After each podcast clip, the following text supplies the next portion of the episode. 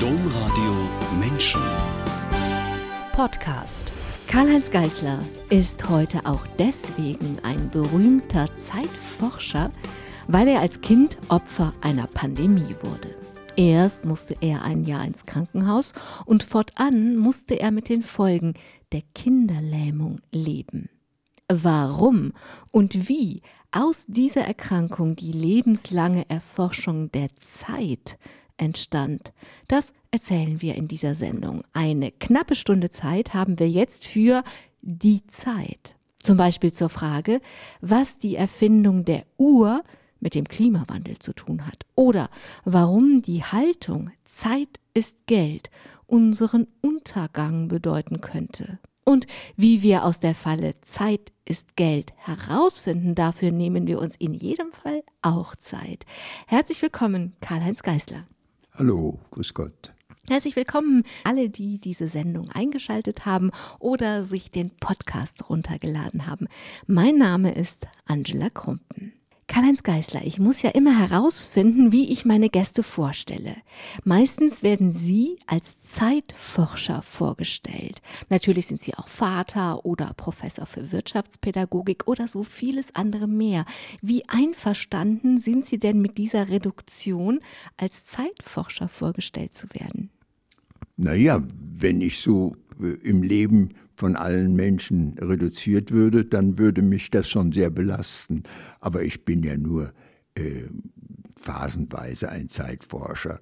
Äh, auf der anderen Seite äh, denke ich nicht immer über Zeit nach, äh, besonders weil man dann über Zeit nachdenkt, wenn sie ihm wenn sie einem auf den Wecker geht, quasi, wenn man Probleme mit der Zeit hat. Deshalb ist es schon angenehm, auch manchmal kein Zeitforscher zu sein. Dann äh, fängt das Leben erst richtig an. Zeitforscher ist etwas Langweiliges auf die Dauer, weil es einen an die Reflexion bindet und das Leben findet praktisch statt und nicht auf der Metaebene. Gleich Ihr allererstes Buch haben Sie über Anfänge geschrieben. Auch später, 2005, haben Sie über das Anfangen geschrieben. Anfangssituationen, was man tun und besser lassen sollte, heißt dieses Buch. Und wenn Sie sich mit Anfang, Anfängen und Anfangen beschäftigen, habe ich mich gefragt, was ist denn ein guter Anfang für eine Sendung mit einem Zeitforscher? Ja, sich Zeit zu nehmen.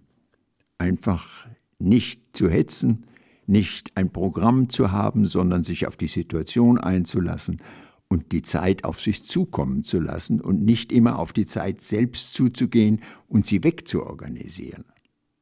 Gut, dann lassen wir jetzt die Zeit zu uns kommen.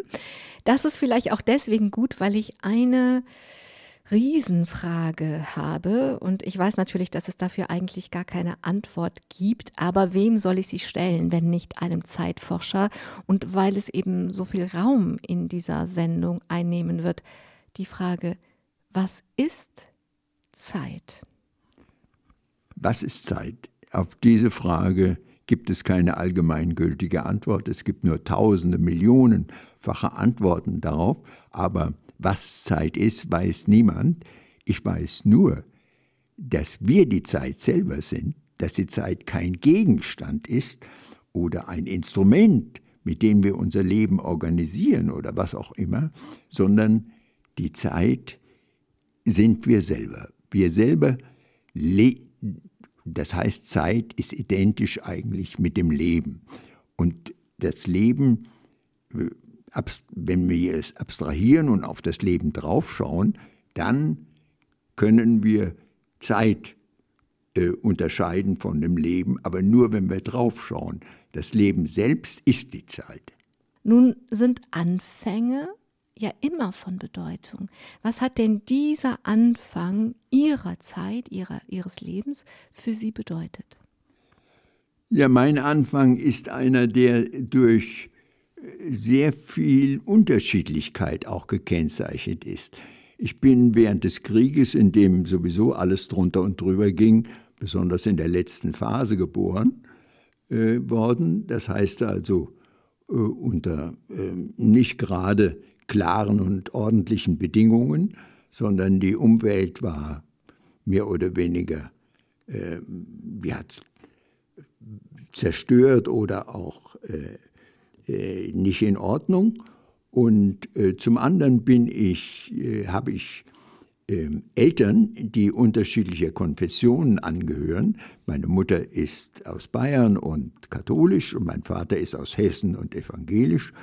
Und ich bin also katholisch getauft worden, weil mein Vater nicht da war und evangelisch konfirmiert worden, nachdem mein Vater wieder da war.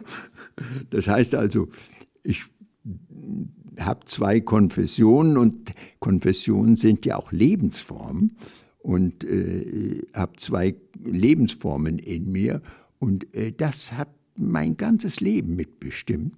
Ich bin weiterhin in der evangelischen Kirche auch tätig geworden, auch in der Spitze, in der Organisation der evangelischen Kirche und auf der anderen Seite gleichzeitig an, mit einer Gastprofessur an der Hochschule für Philosophie, das ist die Philosophische äh, Universität der Jesuiten, äh, im katholischen Milieu groß geworden. Das heißt also immer dieser Widerspruch oder diese Verschiedenheit, es ist ja nicht immer Widerspruch, aber Verschiedenheit und die habe ich immer als sehr anregend erlebt und das von Anfang an. Klingt so ein bisschen wie zwei Sprachen sprechen. Und eine Sprache ist ja so ein Blick auf die Welt. Also einfach zwei verschiedene Zugriffe auf die Welt zu haben, zweisprachig zu sein. Ja, diese Zeitverschiedenheit, diese verschiedenen Formen auf Zeit und auf das Leben zuzugehen, äh, spiegeln sich ja auch in den Konfessionen und in der Religion, die ja alle Religionen ordnen ja Zeit. Äh, deshalb äh, über zum Beispiel über die Glocken. Und, aber nicht nur über die Glocken, sondern auch ihre Vorstellungen, ihre religiösen Vorstellungen sind sehr häufig zeitliche Vorstellungen. Und äh, die evangelische Kirche äh, liebt eher die Abstraktion von Zeit, die katholische Kirche eher die Konkretion, das heißt also das Konkrete, äh, die Zeiterfahrung. Und beides, die Reflexion über Zeit und gleichzeitig die Zeiterfahrung, dass die Reflexion nicht alles ist, sondern Zeiterfahrung das Wichtige im Leben ist, das habe ich von der katholischen äh, Religion äh, äh, mitgenommen. Das heißt also, ähm, diese beiden Seiten, äh, die haben mich eigentlich erst fähig gemacht, vernünftig und etwas umfassender über Zeit nachzudenken. Die Einschn oder vermutlich die, oder ich vermute, die einschneidendste Erfahrung Ihres ganzen Lebens haben Sie auch noch fast am Anfang Ihres Lebens gemacht. Sie sind mit vier Jahren an Kinderlähmung erkrankt. Und im Vorgespräch haben Sie gesagt, Sie waren das Opfer einer Pandemie. Und ich habe mich dann gefragt, gab es Ende der 1940er Jahre eine Polio-Pandemie? Ja, das war der Fall. Es gab, das war die letzte Pandemie vor der jetzigen, die wir derzeit gerade, die uns derzeit zu schaffen macht war die Poliopandemie. Und die ist auch durch eine Impfung quasi bekämpft worden und das ist auch jetzt ja wieder der Fall. Und dieser Poliopandemie bin ich quasi zum Opfer gefallen. Das heißt, äh, ich hab, äh, bin an Polio erkrankt und ähm, habe dann ein Jahr gebraucht, um wieder aufrecht zu gehen. Das heißt, ich war äh, gelähmt, aber diese Lähmung äh, ist mit, mit zu Teilen, in Teilen zurückgegangen, äh, zum Glück, sodass ich wieder gehen konnte oder gehen lernen konnte und das auch gemacht habe. Mit vier, fünf Jahren habe ich zum zweiten Mal den aufrechten Gang erlernt. Das heißt also, mein Leben hat das geprägt, dass ich den aufrechten Gang immer wieder neu erkämpfen muss, weil ich, was meine äh, Beinarbeit betraf, äh, immer behindert war, zu beschleunigen. Ich konnte nicht schneller machen. Ich war auf Langsamkeit hin programmiert. Ich, äh, um es deutlich zu sagen, ich habe mich durch das Leben gehinkt. Und äh, diese Hinkende, das weiß man ja aus der Geschichte, äh, sind diejenigen, die durch das Hinken neugierig werden, äh, neugierig gemacht werden durch diesen Nachteil, weil sie immer hinschauen müssen, wo sie hintreten. Und äh, das, wenn, wenn sie das generalisieren, äh, trifft das natürlich auch auf andere Dinge zu und nicht, wo man hintritt, sondern was man macht und äh, was man lässt und so weiter. Dass ich immer zum Beobachten animiert wurde dadurch, wie das der Rückert schon sagte, der äh, Romantiker, ähm, was man nicht erfliegen kann, das muss man sich erhinken. Und das habe ich versucht. Diese erhöhte Aufmerksamkeit, die Sie auf den Weg lenken musste, um nicht um überhaupt gehen zu können, die haben Sie, Sie haben eben gesagt, generalisiert, ausgeweitet und sich einfach viel mehr vom Leben noch so genau wie unter der Lupe angeschaut. Ich habe beim Nachdenken gedacht, wir reden heute über Long-Covid, dass die Menschen zwar scheinbar gesund sind oder nicht mehr infektiös sind, aber noch so viele Folgen tragen. Und bei ihnen ist es nicht Long-Kinderlähmung, sondern lebenslang Kinderlähmung. Ja, es ist lebenslang, bin ich gekennzeichnet davon.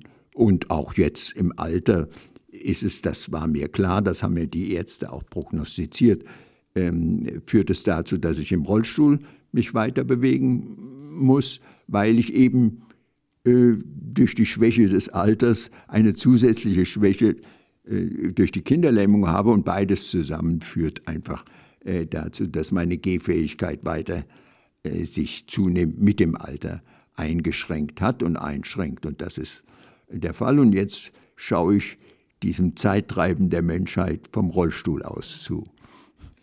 Sie haben eben gesagt, Karl-Heinz Geißler, dass Sie nie wieder beschleunigen konnten, jetzt aus Muskelkraft oder eigener Körperkraft.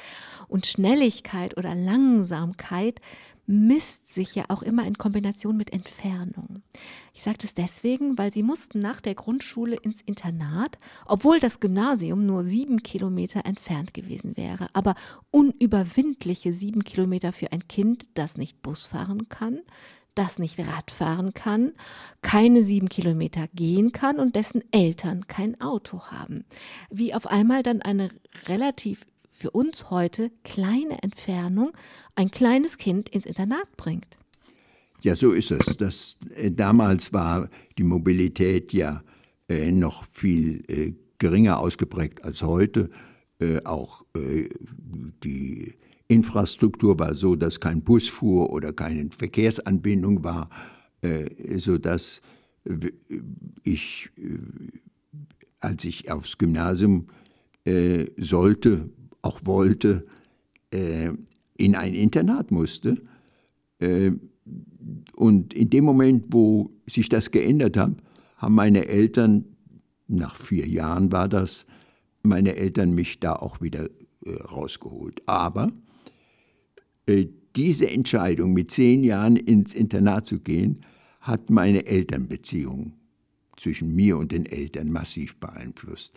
Ich bin extrem selbstständig geworden. Das heißt also, äh, die Fürsorge, die mir ja zuteil wurde aufgrund meiner Krankheit, und zwar äh, die besondere und äh, eine Art der Fürsorge, wie sie kaum jemand sonst erlebt, aber in dieser Situation war sie notwendig. Diese Fürsorge ähm, wurde reduziert und ich musste viel selbst übernehmen bei der Organisation dieses Lebens, bei der Organisation von Zeit, wenn man so will, sodass ich äh, ja mehr oder weniger diese Selbstständigkeit erfahren habe, die mir mein ganzes Leben äh, sehr viel auch geholfen hat. Nicht nur geholfen hat, aber auch sehr viel geholfen hat. Das heißt also, ich habe immer, wenn Probleme entstanden, gefragt, was kann ich, wie kann ich sie lösen? Und habe möglichst wenig meine Umgebung damit belästigt oder auch äh, angesprochen oder äh, äh, Hilfe und Unterstützung erbeten. Das habe ich sehr wenig getan, was meine Umgebung auch manchmal irritiert hat, weil sie mir sehr viel helfen wollte, ich aber nicht geholfen werden wollte. Äh, das heißt also, ich wollte mehr in Distanz sein und diese Distanz hat mich dann auch äh, weiterhin zur Reflexion gebracht und dann äh, relativ bald auch äh, in die Hochschule äh, gebracht, wo ich dann die Reflexion ja zum Beruf machen konnte. Wenn ich da noch mal kurz bleiben darf, bevor wir vom Gymnasium Husch an die Hochschule gehen. Ähm, Sie erzählen das sehr konstruktiv. Also ein zehnjähriges Kind, was ins Internat kommt und einfach der ganze Alltag ändert sich, die Bezugspersonen sind weg, sie sind auf sich selbst gestellt. Ähm, sie erzählen das, ich bin selbstständig geworden und das ist sehr, ein sehr konstruktiver Blick. Ist das aus der Retrospektive oder ist es etwas, was Ihnen an, an Haltung einfach als Kind auch schon zur Verfügung stand? Nein, also diese Trennung, die mich selbstständig machte von den Eltern, die war auch schmerzhaft. Die war sehr schmerzhaft. Ich habe viel Heimweh gehabt, sehr viel Heimweh gehabt. Und äh, im Nachhinein merke ich auch, dass äh, mir diese Zeit, diese vier Jahre, nicht als eine schöne Zeit im Kopf sind, sondern als eher eine unangenehme. Und ich konnte, ich, ich konnte den Ort, in dem das Internat war, da konnte ich mehrere Jahre nicht hinfahren. Ich habe meine Eltern immer gebeten, dort nicht durchzufahren, sondern einen Umweg zu fahren, weil mir das äh, zu belastend schien. Aber das war, äh, also ich würde es nicht als ein Modell empfehlen, so äh, Kindheit zu organisieren, wie das äh, bei mir der Fall war. Ich will nur deutlich machen, dass mir diese ja, diese schwierige äh, Erfahrung auch viel geholfen hat und dass sie mein Leben weiter bestimmt hat. Auch später noch, dass diese frühe Distanzierung mir natürlich auch Schwierigkeiten in der Beziehung zu anderen Menschen gemacht hat. Das heißt also, ich bin nicht jemand, der sofort auf Leute zugeht, sie umarmt und äh, äh die, Nähe sucht sondern ich bin eher jemand, der auf Distanz mit Leuten in Beziehung kommt.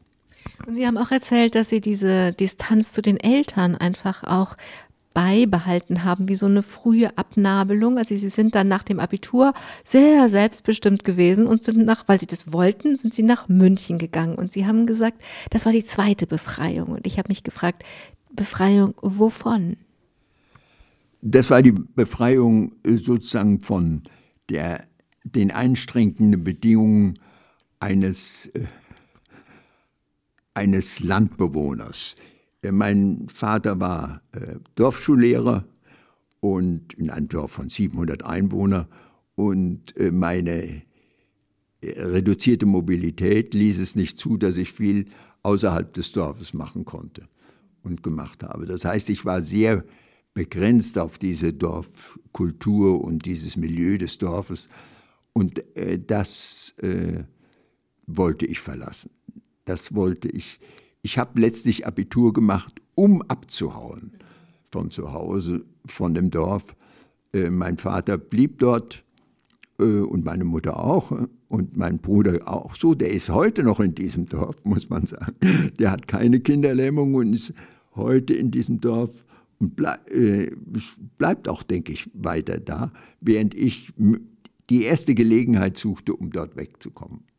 Die erste Gelegenheit war der Studienbeginn und Sie haben pünktlich mit den Anfängen der Studentenbewegung Ihr Studium angefangen. Und das ist ja eine Zeit, die in der Kritik, also und Kritik kann man ja nur üben, wenn man ein Stück Distanz einnimmt zu dem, was, ein, was man in der Welt vorfindet. In der Kritik einfach vielleicht das entscheidende Kriterium war.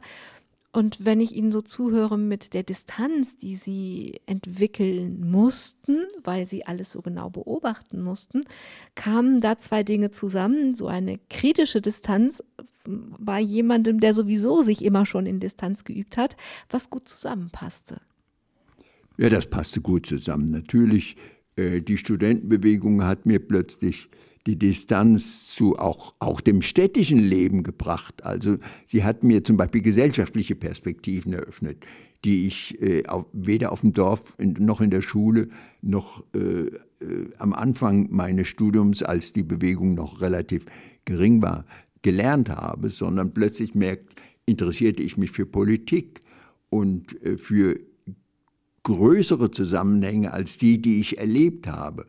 Und äh, das hat mir sehr, äh, war sehr interessant.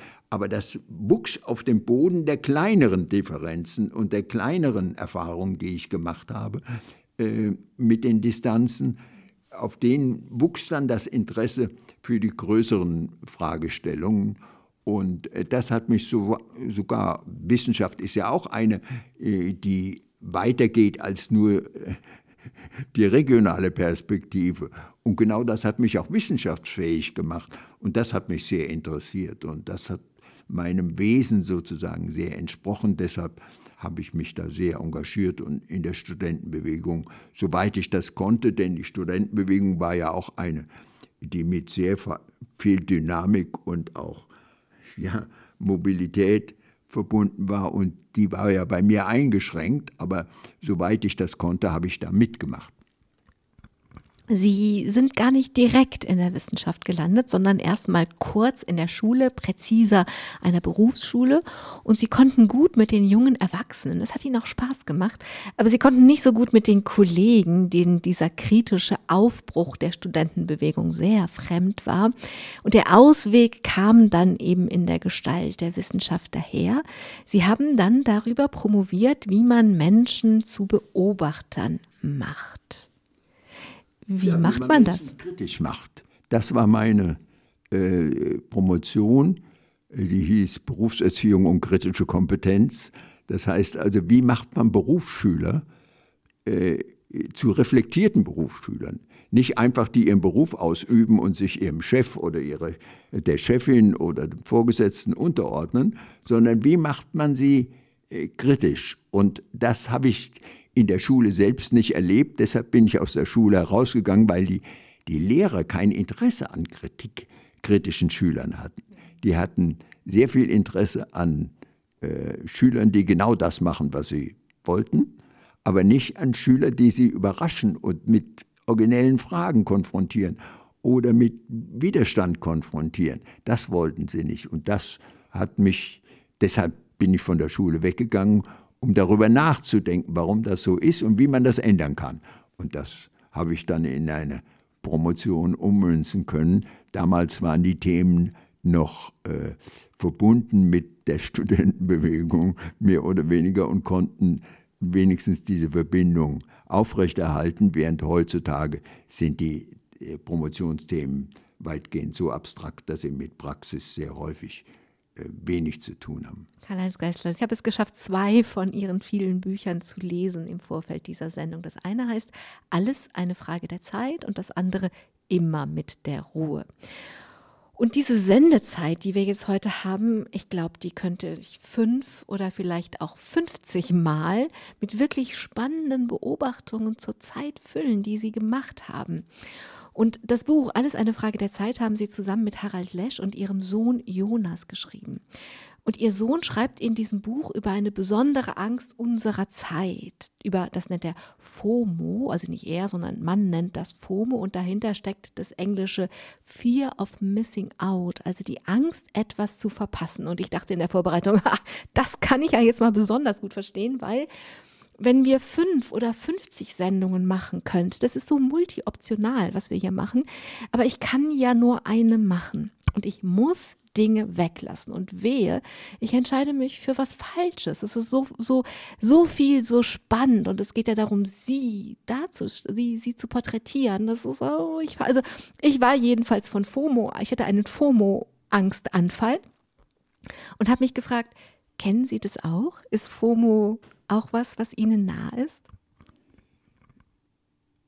Diese Angst, etwas zu verpassen. Ja, diese Angst, etwas zu verpassen, ähm, die habe ich nur sehr eingeschränkt.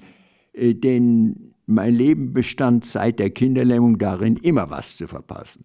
Das heißt, verpassen ist eigentlich der Naturzustand für mich. Ich, äh, ich, also der Verzicht, ich, mir macht es nichts aus zu verzichten. Ich kann sehr, sehr gut verzichten. Das, was viele heute nicht können, weil ihnen auch suggeriert wird, äh, dass sie alles haben können und möglichst viel haben können und auch viel, möglichst viel haben sollen. Auf diese Werbesprüche, äh, dass man äh, sozusagen erst ein volles Leben hat, wenn man alles ausprobiert hat, auf die falle ich nicht herein. Also bin ich nie hereingefallen, weil das nie meine Möglichkeit überhaupt war. Und wie haben Sie das gemacht? Also es sind ja alles innere Vorgänge, auf die man ja auch Einfluss hat, dass Sie bei dem, weil Sie wussten, ich, ich kann sowieso, ich verpasse sowieso viel, dass Sie nicht bitter darüber waren oder dass Sie gesagt haben, ja, so ist es und das ist, also wie haben Sie das gemacht, dass Sie das, dass Sie sagen, auch das mit dem Verpassen ist nicht so mein, nein, mein Thema? Ja, äh, wie, wie habe ich es gemacht? Ich habe versucht, sozusagen, wenn ich was verpasst habe, etwas zu suchen, was ich kann und was das ersetzt sozusagen. Also ich kann nicht auf die Berge gehen, aber an den Strand kann ich gehen. Das ist sozusagen die Alternative und muss nicht, ich könnte natürlich immens traurig sein, kein Berg, nicht auf Berge gehen zu können, aber das ist kein Problem für mich. Das ist sagen, das geht nicht und es ging immer was nicht bei mir im Leben und von daher ist das ein Normalzustand, dass es nicht geht und damit kann ich gut leben, weil ich weil es für mich die Aufforderung war zu schauen, was geht denn? Das genau habe ich gemeint. Was, was, wie konnten Sie gut damit sein, indem Sie das umgedreht haben und schon wieder konstruktiv gewendet haben? Also, bei dieser FOMO-Angst, die ich hatte, was ich denn jetzt weglassen muss, zwangsläufig, habe ich mich dann für etwas entschieden. Also ein Beispiel, weil Sie haben nicht nur wissenschaftlich gearbeitet, Sie haben halt auch viele Beratertätigkeiten gehabt, Sie haben viele Dinge entworfen, Konferenzen und, äh, und äh, an ganz unterschiedlichen Hochschulen gearbeitet, Sie haben auch populärwissenschaftlich gearbeitet und so weiter. Also es gibt ein großes Spektrum von dem, was Sie gemacht haben und was auch so mir so gleichwertig vorkam. Das hat es so schwer gemacht auszuwählen. Ich habe ein Beispiel ausgewählt, weil ich das so spannend fand. Und zwar geht es um Arbeitszeitverkürzung. Das ist schon lange her, da kam die Gewerkschaft zu Ihnen, ich vermute jetzt mal 70er Jahre war das, und wollte von Ihnen beraten werden, Sie wollten die Arbeitszeit verkürzen, wie das denn am besten geht. Und, ich, äh, und Sie haben erzählt, es gab so zwei Wege. Der eine Weg war, ähm, der Fluchtweg, also früher Schluss zu machen, freitags mittags Schluss zu machen und ein langes Wochenende zu haben. Und dafür waren sie aber nicht. Sie waren für das andere Modell und das haben sie neben dem Fluchtmodell das Pausenmodell gehabt. Was hat Ihnen vorgeschwebt in der Beratung der Gewerkschaften damals zur Arbeitszeitverkürzung?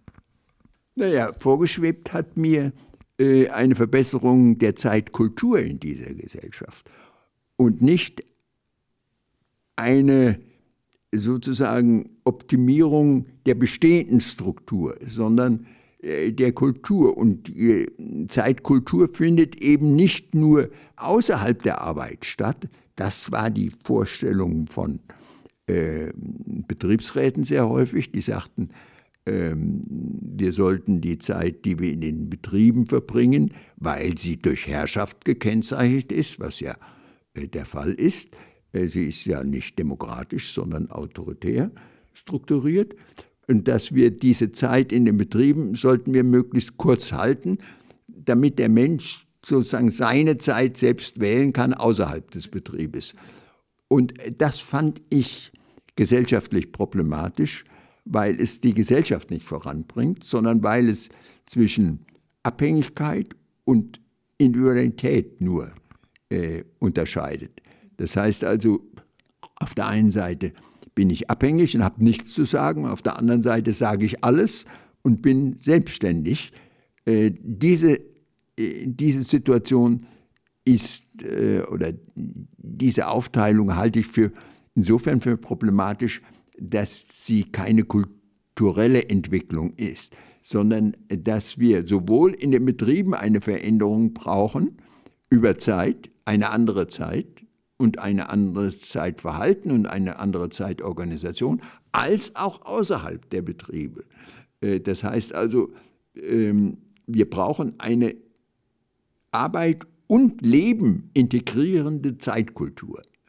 Und das war mein Vorschlag, zu sagen, die Arbeitszeitverkürzung als Pausenkultur innerhalb der Arbeit zu belassen als Verbesserung der Kultur innerhalb der Arbeit zu verlassen, dann ist es auch möglicherweise so, äh, dass diese dass die Menschen selbstständiger werden und selbstständiger auch arbeiten können. Und das zeigt sich ja heute ähm, bei dem Trend zum Homeoffice, dass die Menschen jetzt entscheiden müssen, wann mache ich Pause, wann arbeite ich, wann kümmere ich mich um meine Kinder, wann esse ich und so weiter, dass sie das alles selbst entscheiden müssen, was im Betrieb vorbestimmt ist. Und äh, wenn man das in den Betrieben gelernt hätte, dann könnte man problemlos auch Homeoffice heute ausüben und würde nicht so gestresst, weil diese Entscheidungen plötzlich auf einen zukommen, die man nicht geübt hat und die man auch äh, nicht kennt aus den Betrieben. Sie haben damals gesagt, wenn ihr das so macht mit dem Fluchtmodell, dann wird die Arbeit sich verdichten. Ja. Und so ist es gekommen. Also es ist viel mehr Druck entstanden. Naja, der Unternehmer muss ja äh, Zeit in Geld verrechnen. Und das heißt, er muss, wenn ihm Zeit genommen wird, damit wird ihm auch Geld genommen, muss er versuchen und wird er versuchen, das Geld wieder herzubekommen, was er durch diese Arbeitszeitverkürzung verloren hat. Und da gibt es zwei Strategien. Die eine ist Beschleunigung, schneller zu machen. Das lässt sich nur mit technischer Unterstützung machen und gefährdet die Gesundheit der Arbeitnehmer sehr häufig oder durch Zeitverdichtung. Und äh, die Verdichtung war die wahrscheinlichere Strategie und die ist auch gekommen. Die neuen Techniken sind ja alte, alles Multifunktionstechniken. Das heißt, sie können immer vieles gleichzeitig. Und das ist die Verdichtung, die, mit der wir heute kämpfen.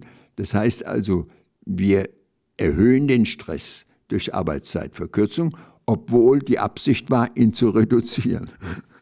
Es ist genau so gekommen, wie Sie das vor, ich schätze jetzt mal 40 Jahren prognostiziert haben.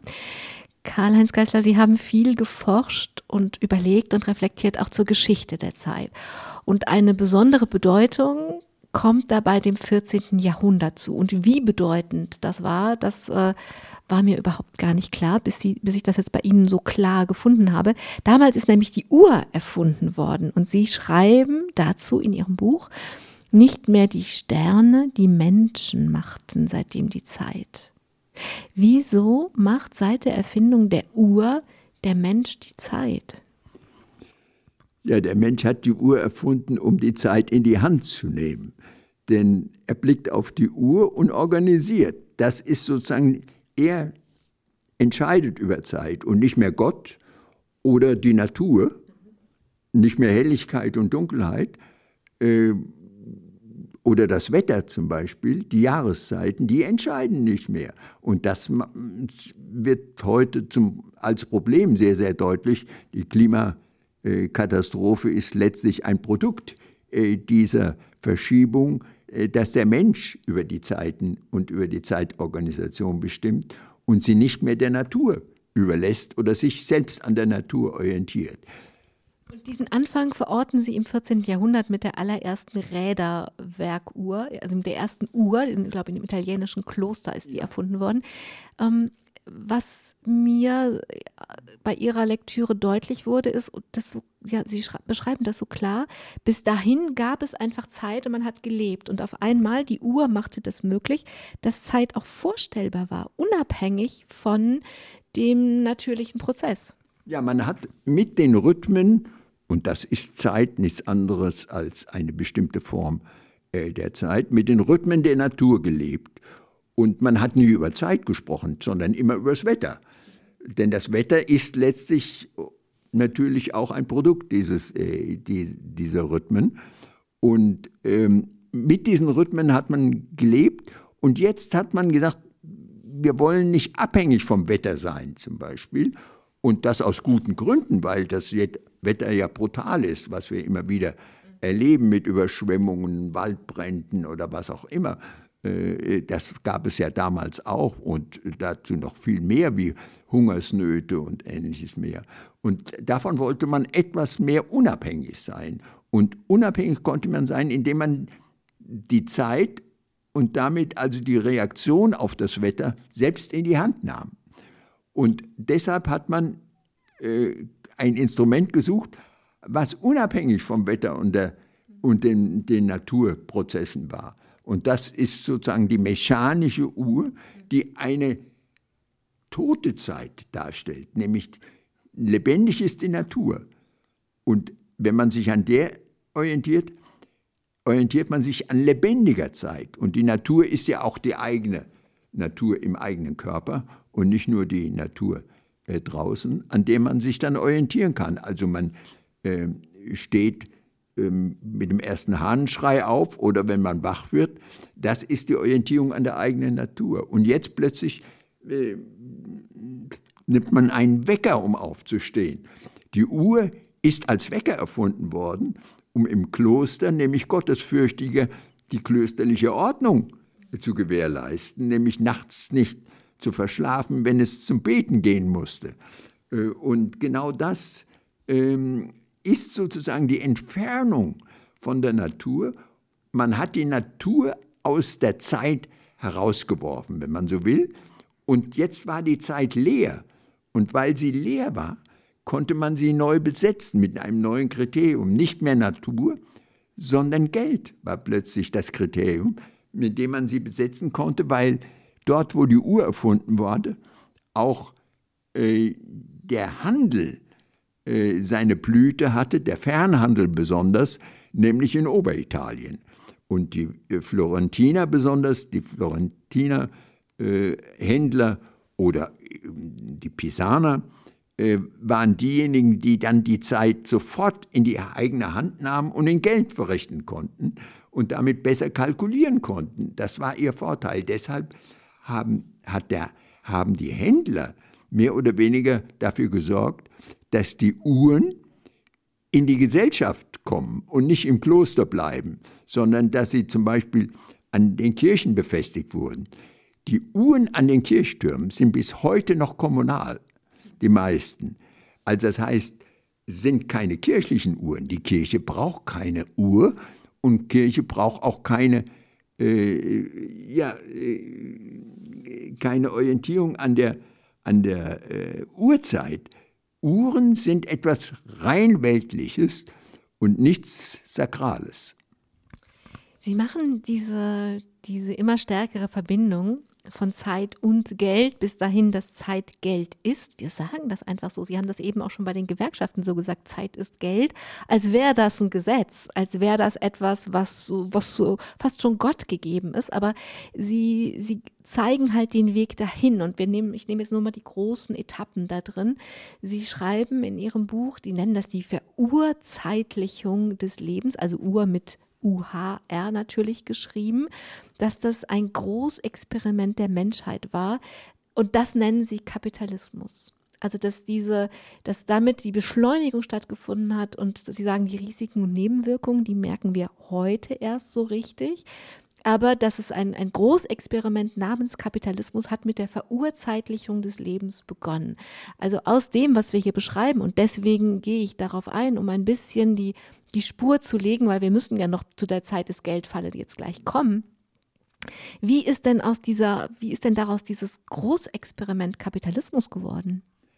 Naja, weil man eben plötzlich Zeit in Geld verrechnen konnte, durch diese, wenn man sich an der Uhr orientierte und an der Uhrzeit, an dieser abstrakten Zeit, Zeit in Geld verrechnen konnte. Und das ist die Voraussetzung dafür, dass der Kapitalismus entsteht als Wirtschaftssystem, äh, der äh, zugleich damit entstand. Zum Beispiel gibt es dadurch, dass die Uhr erfunden wurde, gibt es erst Banken.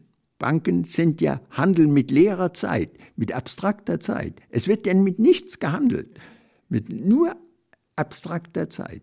Das kann keine Naturzeit sein. Banken können nicht funktionieren, wenn man sagt, nur bei schönem Wetter äh, äh, kriegt ihr Geld oder so etwas oder wie auch immer bei schönem Wetter funktionieren will. Auch, oder Versicherungen. Alles das entsteht erst durch die Loslösung der Zeit von der Natur. Und die negativen Seiten spüren wir erst heute, 500, 600, 700 Jahre später, nämlich die, dass die Loslösung von Natur und die Verrechnung in Geld uns ökologische und klimatische Probleme äh, ins Haus bringt. Das heißt also, die, die Ignoranz von Natur oder die Sicht auf die Natur als Objekt der Ausbeutung, als das, was man zu Geld machen kann, die macht die Natur kaputt. Und die, die überzieht zum Beispiel auch, das nennen wir Stress oder was auch immer. Äh, früher hieß sozusagen äh, der Herzinfarkt ja Managerkrankheit, das ist also der Stress der Manager, der darin bestand, das Zeitsystem im eigenen Körper zu überziehen oder zu sehr zu belasten. Und das äh, erleben wir erst seit der Erfindung der Uhr. Und das ist auch erst möglich dadurch. Bei diesem Zeit ist Geld Dogma denkt man ja erstmal, es ist Arbeitszeit. Und ähm, wenn, also als ich darüber nachgedacht habe, habe ich gedacht, naja, aber welche Arbeitszeit? Was ja zum Beispiel nicht dazu fällt, ist dieser große Bereich, den man heute modern Care-Arbeit nennt. Das ist ohne Zweifel jeder, der jemanden pflegt, der Kinder großzieht, weiß, dass das Arbeit ist. Aber diese Arbeit funktioniert nicht über Zeit ist Geld. Also es muss noch was, ein bisschen noch was dazu kommen, damit Zeit Geld wird. Also nicht nur Arbeit. Das Kriterium kann nicht nur Arbeit sein. Ja, natürlich gibt es eine bestimmte Form der Arbeit, die, die äh, näher am Geld liegt als eine andere. Aber es geht natürlich auch in der Care-Arbeit darum, bezahlt zu werden.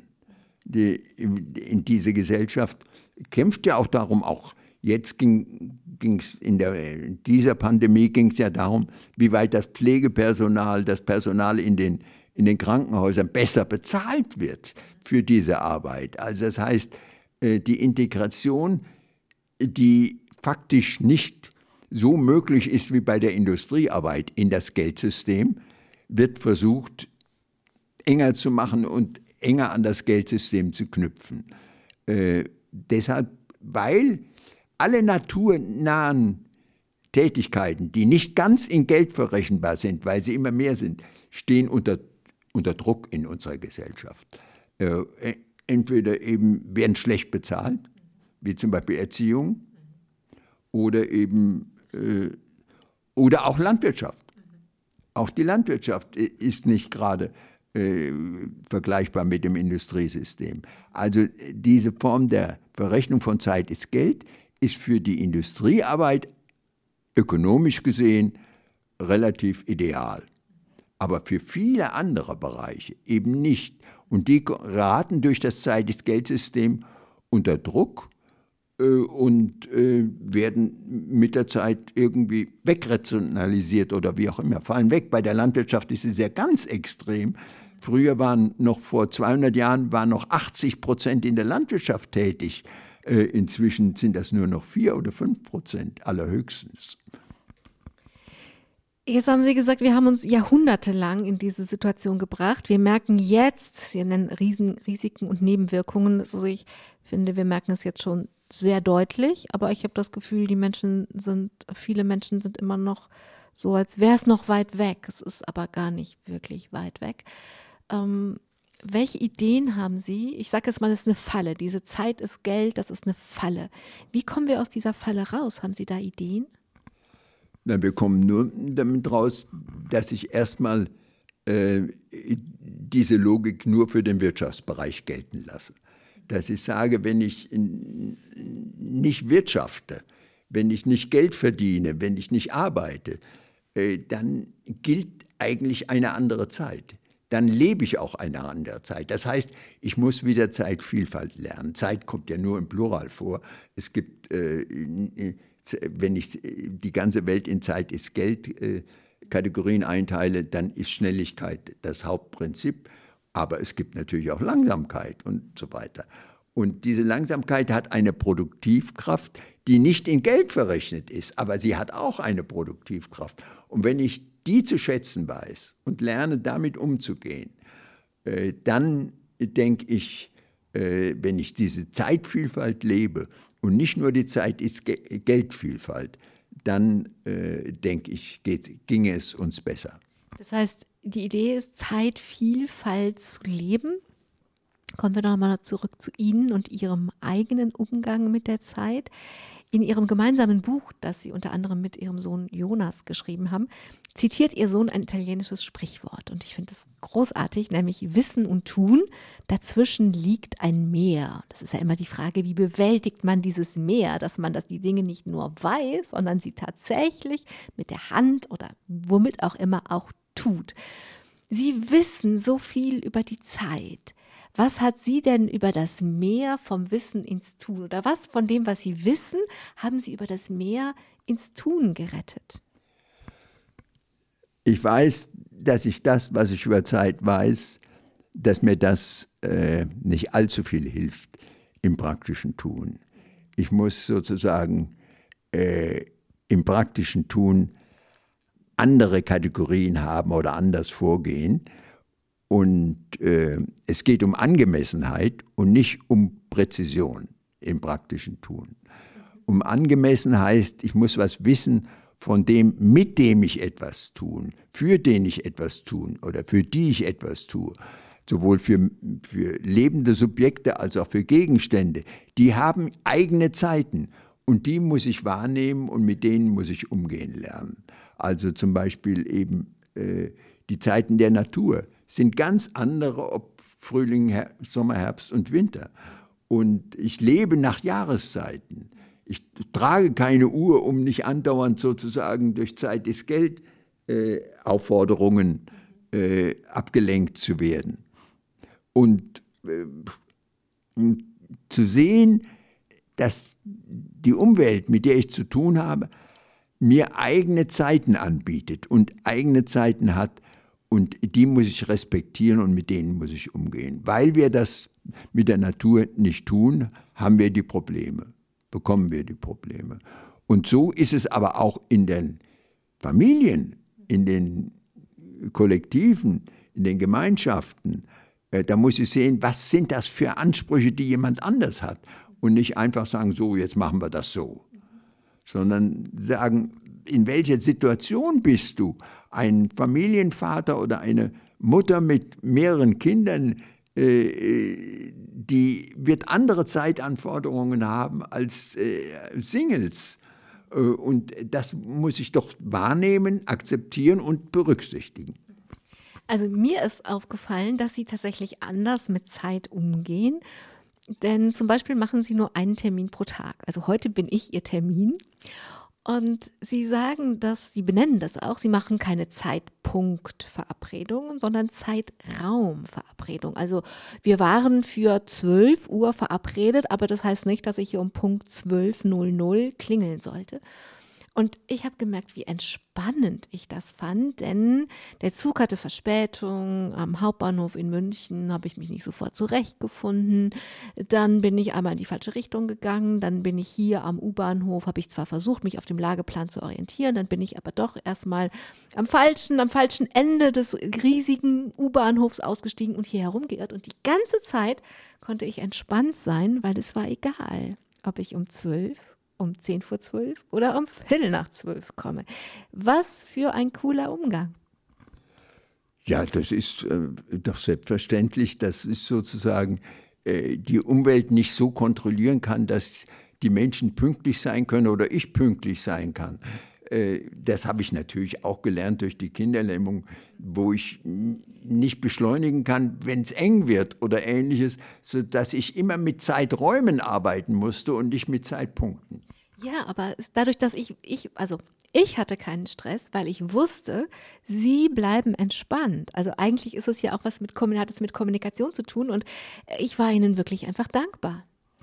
Ja, äh, die Kommunikation oder den, die, die soziale, äh, soziale Welt ist eine Welt, die nur funktioniert, wenn sie Angemessenheit äh, akzeptiert.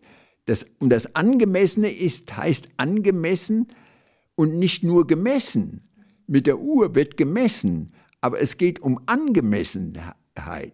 Und angemessen heißt, heißt zu schauen, äh, was könnte dem anderen passieren, was kann passieren oder, oder einfach zu sagen, ich kann das sowieso nicht kontrollieren äh, und äh, dann dafür Luft zu lassen, äh, dass die Kontrolle nicht möglich ist. Und das heißt, immer angemessen zu organisieren und nicht präzise zu organisieren. Ach, was für ein spannendes Wort. Denn in angemessen steckt ja Messen drin. Also es ja. geht gar nicht darum, wie, es geht gar nicht darum, die Uhr zu verteufeln und wegzulassen, sondern darum, dieses Messen, also es, man bleibt beim Messen, aber angemessen schafft diesen Raum darum herum. Ja, angemessen äh, impliziert oder beinhaltet, äh, dass ich etwas verändern kann, dass ich nichts kontrollieren kann und äh, dass die Welt eben auch dynamisch ist und wenn ich das äh, akzeptiere, dann kann ich natürlich sozial viel äh, toleranter leben, als wenn ich immer messe und genau präzise arbeite. Also deshalb bin ich zum Beispiel dafür, dass die Schule mit Gleitzeit anfängt. Das heißt, die erste Stunde nicht pünktlich die Schüler da sein müssen, sondern eine Stunde Zeit haben, äh, äh sich darauf vorzubereiten und en, jeweils entscheiden, wann sie zur Schule gehen. Und die erste Stunde äh, ist sozusagen eine, wie das in Betrieben ja ganz häufig der Fall ist mit der Gleitzeit, dass man dort erst hingeht, wenn man in der Schule lernfähig ist und in der Arbeit arbeitsfähig ist und nicht verschlafen in der Schule rumsitzt und in der Arbeit rumsitzt. Das bringt weder dem Arbeitgeber noch dem Arbeitnehmer etwas. Äh, wenn man da pünktlich ist, sondern diese Flexibilität, wir nennen das Flexibilität, ist äh, produktiv. Das wissen inzwischen auch Unternehmer. Äh, das ist nicht so, dass Pünktlichkeit immer verlangt wird. Das wissen nur, aber nur wenig alte Schuldirektoren. Denn wenn ich Artikel darüber schreibe in der Zeitung, bekomme ich bitterböse Briefe von alten Schuldirektoren. Diese Gesellschaft ginge zugrunde, wenn sie so äh, sich organisieren würde.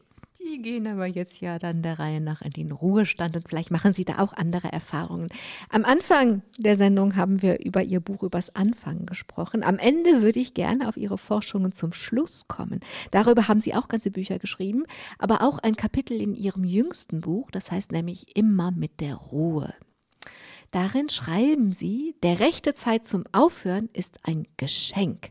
Er komme überraschend und sei so, wie die Franzosen das ausdrücken, eine bonne chance. Bonne chance im Französischen hat zwei Bedeutungen und eine davon ist Glück. Und Glück kann man sich ja meistens nicht erarbeiten, aber gute Bedingungen kann man sich schaffen. Was ist eine bonne chance zum Schluss? Wir müssen da jetzt zum Schluss kommen. Eine bonne chance, um zum Schluss zu kommen, ist äh, nicht Erschöpfung. Eine bonne chance ist, äh, dass ich äh, ein gutes Gefühl habe äh, von der Situation, die ich vorher bewältigt habe. Und wenn ich dieses gute Gefühl habe, dann denke ich, soll ich aufhören und nicht weitermachen. Das ist der Punkt dass ich ein Ende brauche. Und die Uhr hat kein Ende, die Zeit der Uhr hat kein Ende und Geld hat auch kein Ende. Man kann aus Geld immer noch mehr Geld machen. Deshalb unser Wachstumswahn in dieser Gesellschaft und äh, kein, kein Hinweis zum Beispiel sagen, ich bin jetzt reich genug, ich lasse es. Meine Sendungen gehen nie zu Ende ohne einen Wunsch. Deswegen frage ich Sie am Ende jetzt, was wünschen Sie sich noch? Was Worüber würden Sie sich freuen, wenn es passiert? Ja, was wünsche ich mir? Äh, dass ich noch mehr als bisher die Zeit auf mich zukommen lassen kann. Das heißt also, äh, nicht auf die Zeit zugehen, nicht noch weniger organisiere und noch mehr äh, Zeit lebe, statt zu organisieren. das, das wünsche ich mir eigentlich. Und dass das in meiner Umgebung, dass mir meine Umgebung das mir auch äh, gönnt und da auch mitmacht. Das ist äh, besonders wichtig, denn äh, in meiner Umgebung gibt es vieles auch, wo ich selbst mich nicht glücklich fühle, weil dort Zeitdruck gemacht wird, weil dort äh, zu viel von mir erwartet wird oder was auch immer. Ich wünsche mir, dass ich in Ruhe vertrotteln kann. Karl-Heinz Geißler, ich danke Ihnen für die Zeit, die Sie uns geschenkt haben. Ich wünsche Ihnen, dass Sie immer mehr auf die Zeit zugehen können und immer weniger die Zeit kontrollieren und organisieren müssen. Danke dafür. Ich danke allen, die zugehört haben und die eine Zeit, eine Stunde Zeit ihres Lebens jetzt diesem Gespräch gewidmet habe. Und ich wünsche Ihnen sehr, dass da ein bisschen Inspiration dabei war, dass Zeit auch auf uns zukommen kann. Und sei es mit Angemessenheit und Zeitraumverabredungen und nicht Zeitpunktverabredungen. Am Mikrofon war Angela Krumpen. Haben Sie eine gute Zeit. Domradio Menschen. Weitere Informationen finden Sie auf domradio.de.